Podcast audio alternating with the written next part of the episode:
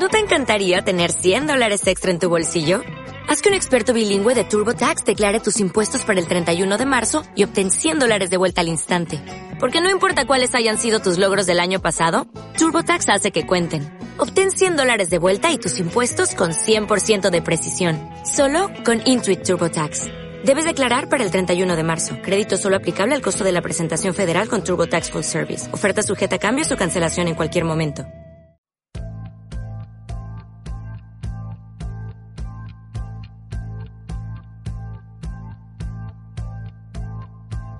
Hola gente, les habla Mrs. Cabin saludándolos desde alguna parte en Latinoamérica para hablarles de los derechos de autor y cómo funcionan en este maravilloso, globalizado y excéntrico mundo del Internet.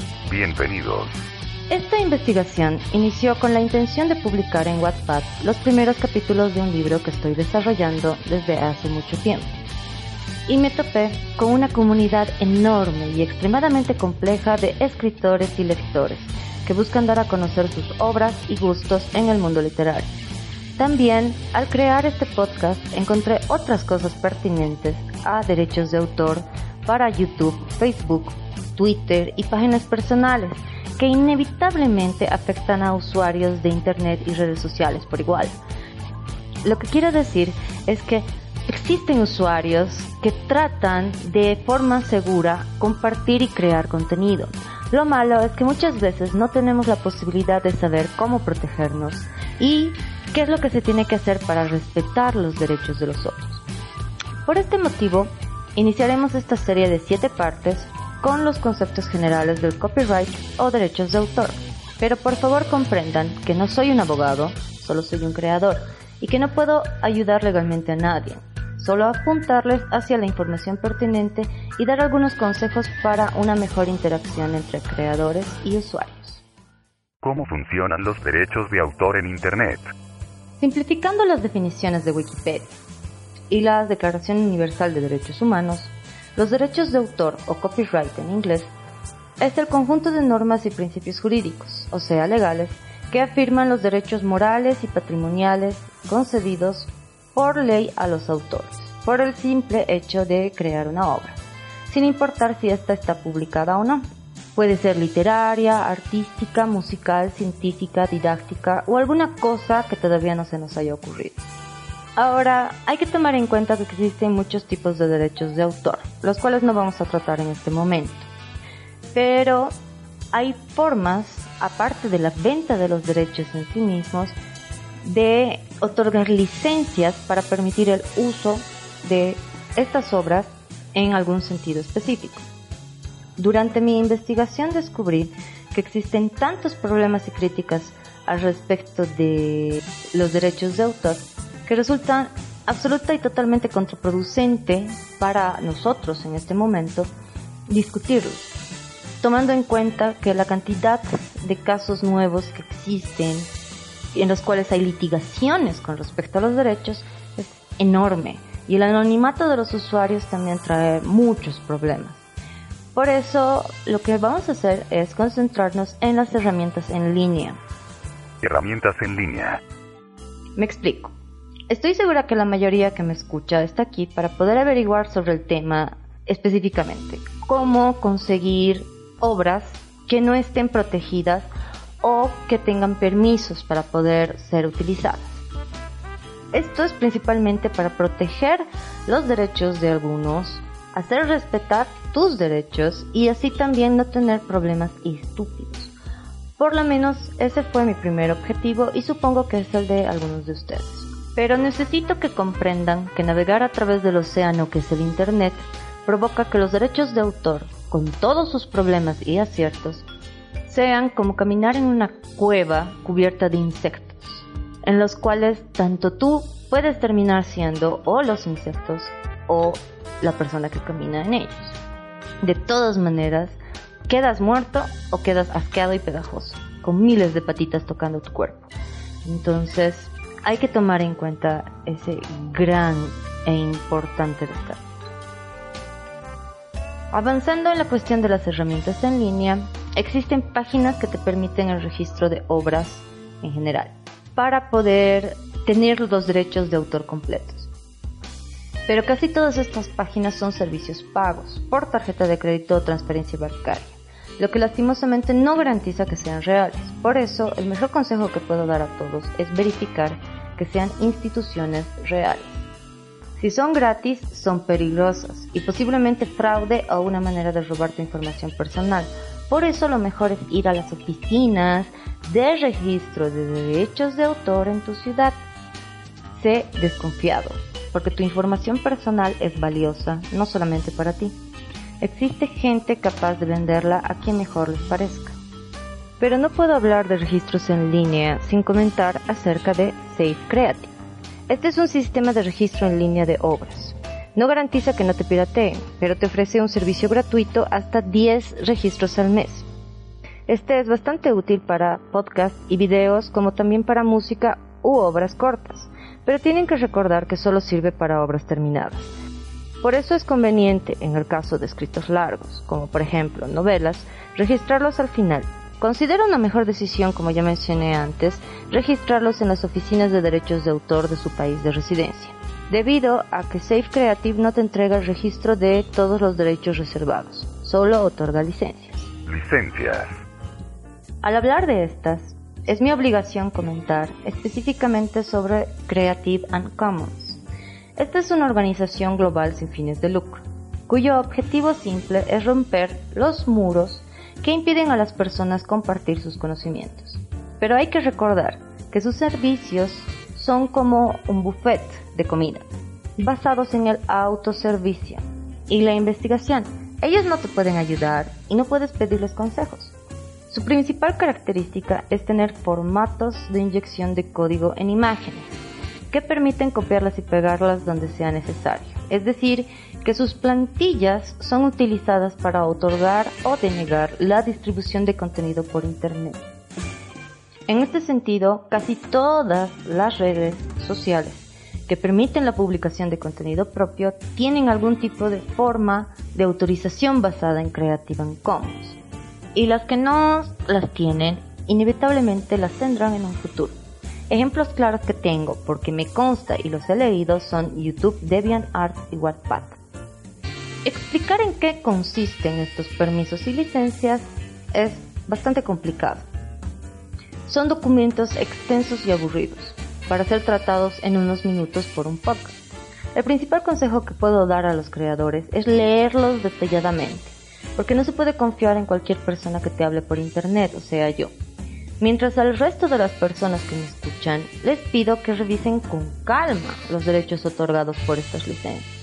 Las explicaciones generalmente se encuentran en las imágenes o letra fina relacionada con el copyright o en español derechos reservados, que en resumen abarcan los posibles permisos de modificación o el uso de contenidos, incluyendo la idea si se puede utilizar de modo comercial o sin fines de lucro.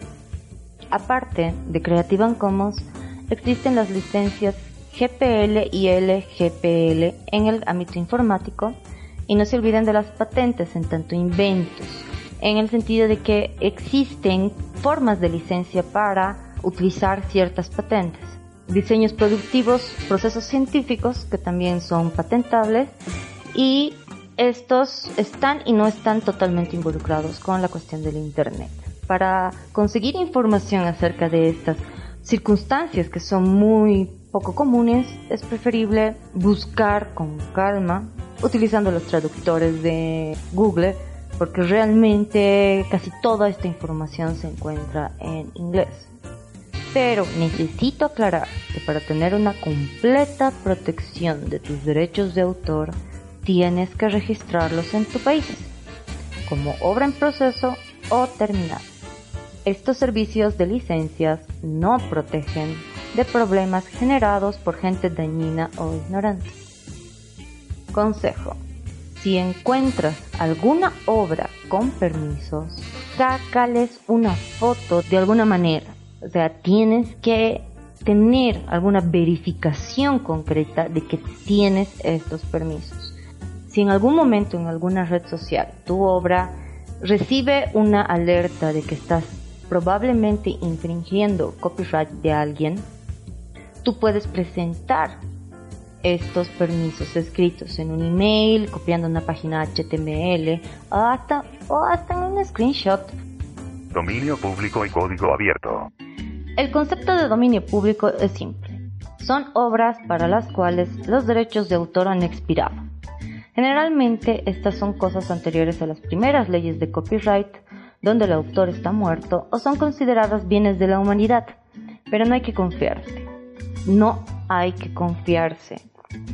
Sabemos que muchas obras han recibido protección en el sentido que los descendientes de los autores son los que las tienen. Y también hay que recordar que existen obras huérfanas. Estas son aquellas que su autor era anónimo o nunca se descubrió quién fue. También existen los contenidos gratuitos en general, que son similares al código abierto para informática. Son programas gratis. Como también existen licencias que te permiten todo de modificación, pero no te permiten decir de que la obra no es tuya, obviamente. También hay que recordar que existen algunos tipos de contenido que provienen de páginas que piden donaciones. Y en este sentido quiero que todos sepan y reconozcan que esto no es mendigar es simplemente tratar de conseguir sobrevivir de alguna manera. Casi todas estas donaciones suelen ser para poder mantener las páginas web o para poder conseguir algo de reconocimiento por parte de las personas. Entonces, si tienen la opción de donar a algunos de estos lugares donde consigan contenido, por favor, háganlo. Ayuden. Demuéstrenle a los autores de que les importa. Google y las herramientas avanzadas de búsqueda. Gracias a que Google es una plataforma de búsqueda gratuita, existen herramientas internas útiles para poder buscar contenido libre. Por el momento solo están relacionadas con imágenes, pero supongo que con el tiempo tendremos esa opción extra que nos piden especificar tipos de derechos de autor. Ahora también hay que recordar que el navegador de Google, el Chrome, tiene traductores automatizados, lo que nos permite buscar contenidos en diversos idiomas. Mi consejo para todos es aprender a utilizar ambas herramientas. Advertencias. Si eres creador, es importante que sepas en qué te estás metiendo. Es decir, no publiques nada en el Internet sin saber cuáles son tus derechos porque lastimosamente nadie te va a poder ayudar si entregas libremente tu información. Por eso existen en casi todos los portales un link dirigido a términos de uso, políticas de privacidad y en algunos casos extraños, derechos de autor. Por eso también utilizar las herramientas de licencias es un deber para luego no sufrir dolores de cabeza interminables. Aunque esto no está garantizado, porque siempre van a existir personas desdichadas que buscan hacer infelices a los demás. Si eres usuario o buscas utilizar contenido con objetivos específicos, como ser crear una tienda o ayudarte con este contenido para mejorar tus propias obras, también tienes que revisar los derechos de autor, pero no solamente de quienes consigues estas obras, sino también de las redes sociales en las que te encuentras, de todo portal. Todo tiene que estar bien revisado. Esto porque si logras tener algún tipo de fama o si por mala suerte cometes el error de utilizar algún contenido protegido sin licencia, te pueden bloquear, pueden borrar tu obra, como también llegar a demandarte en cortes internacionales, lo cual en casos extremos te puede llevar hasta la cárcel. Existen casos en los que se han pagado grandes cantidades de dinero o han generado problemas gigantescos a usuarios, autores y países. No sé si me puedan entender, pero les voy a dar estos ejemplos, que son los más conocidos y sonados a nivel mundial. iniciando con Napster, que tuvo que desaparecer por un pleito con Metallica, eso creo que fue durante los años 90. Luego, otro lío conocido es el de Facebook, su fundador, sus socios y los que lo contrataron para hacer una red social. El tercer caso, más conocido, es el caso de Kim.com, Él era el creador de una de las plataformas más grandes para compartir contenido que fue Mega, Mega Upload. Mega Upload, disculpen mi inglés, cuyo caso va por derechos de autor y fraude. Aclarando, las cortes determinaron o determinarán estos casos. No fui yo, no fue la opinión pública, no fue nadie más que los jueces y las cortes. Porque lastimosamente las leyes tienen la opción de ser interpretadas y varían de país a país. Por lo tanto, respeten lo mejor posible los derechos de autor de los otros. Ahora, les voy a hablar de un concepto un poco confuso, que casi todos estamos confundidos al respecto, que es la idea del fair use o uso legítimo. Fair use o uso legítimo. Este es un criterio jurisprudencial desarrollado en las cortes anglosajonas, o sea, del norte, el cual permite un uso limitado de material protegido sin necesitar permiso del dueño de dichos derechos. Esto permite la cita o incorporación legal y no licenciada de material protegido en un trabajo de otro autor, bajo el requerimiento de cumplir cuatro condiciones.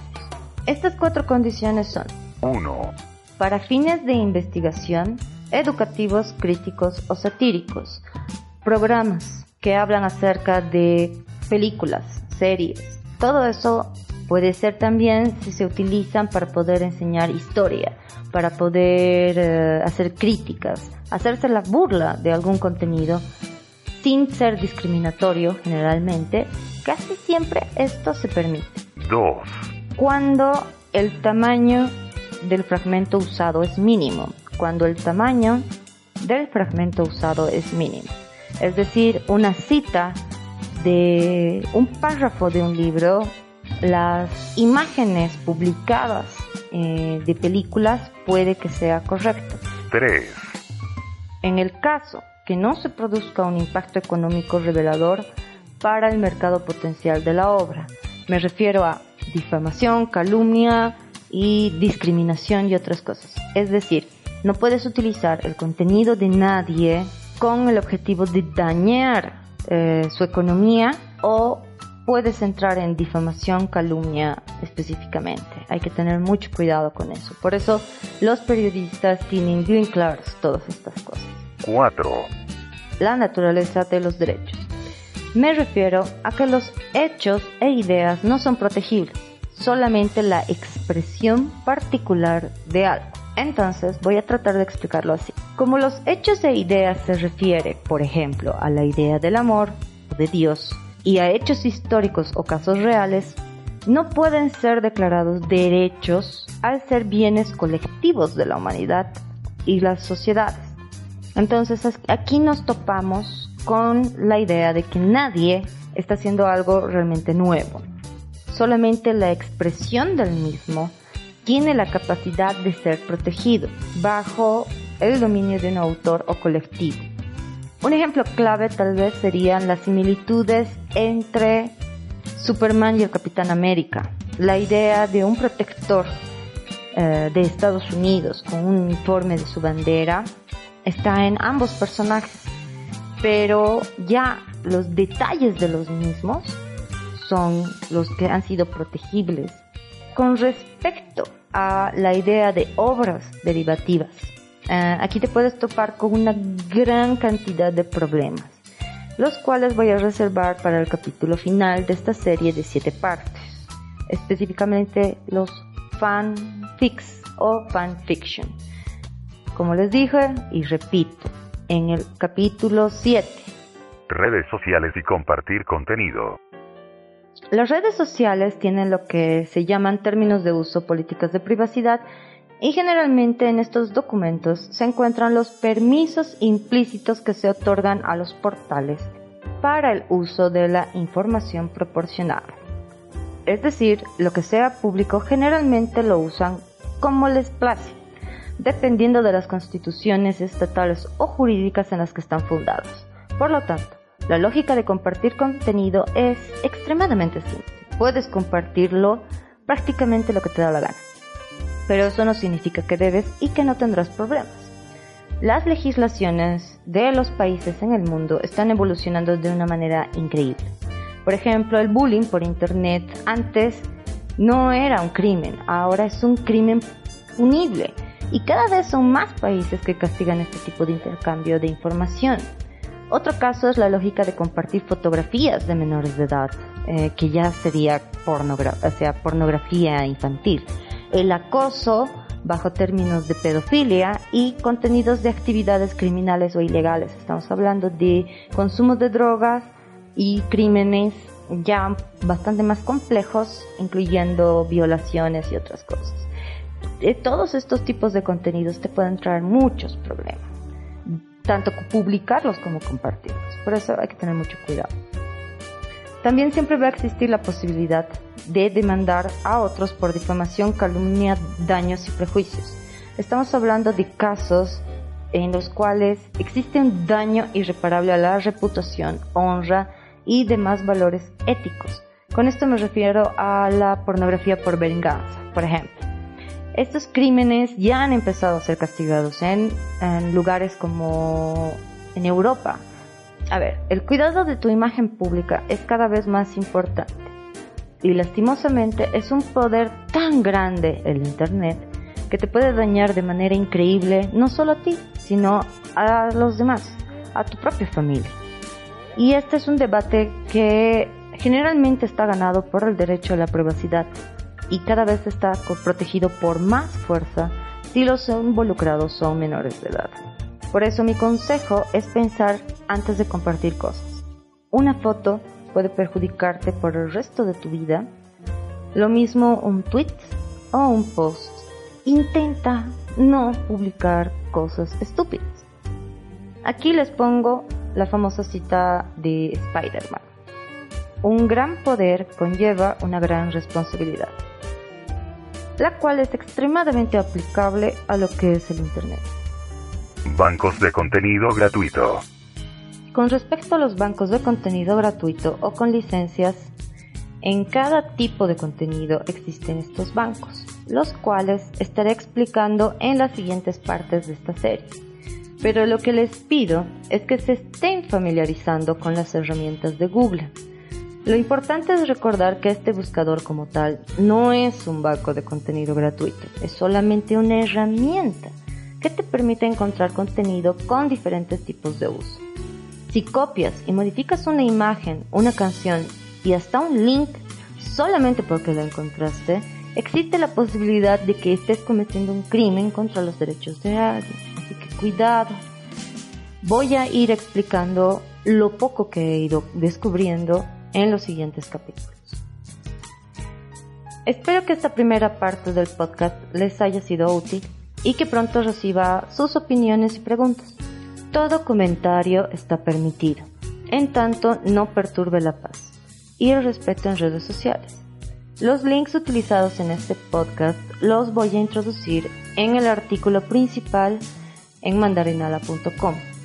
Los siguientes capítulos van a tratar acerca de imágenes, sonido, videojuegos, audiovisuales en general, la palabra escrita en general y por último los fanfictions.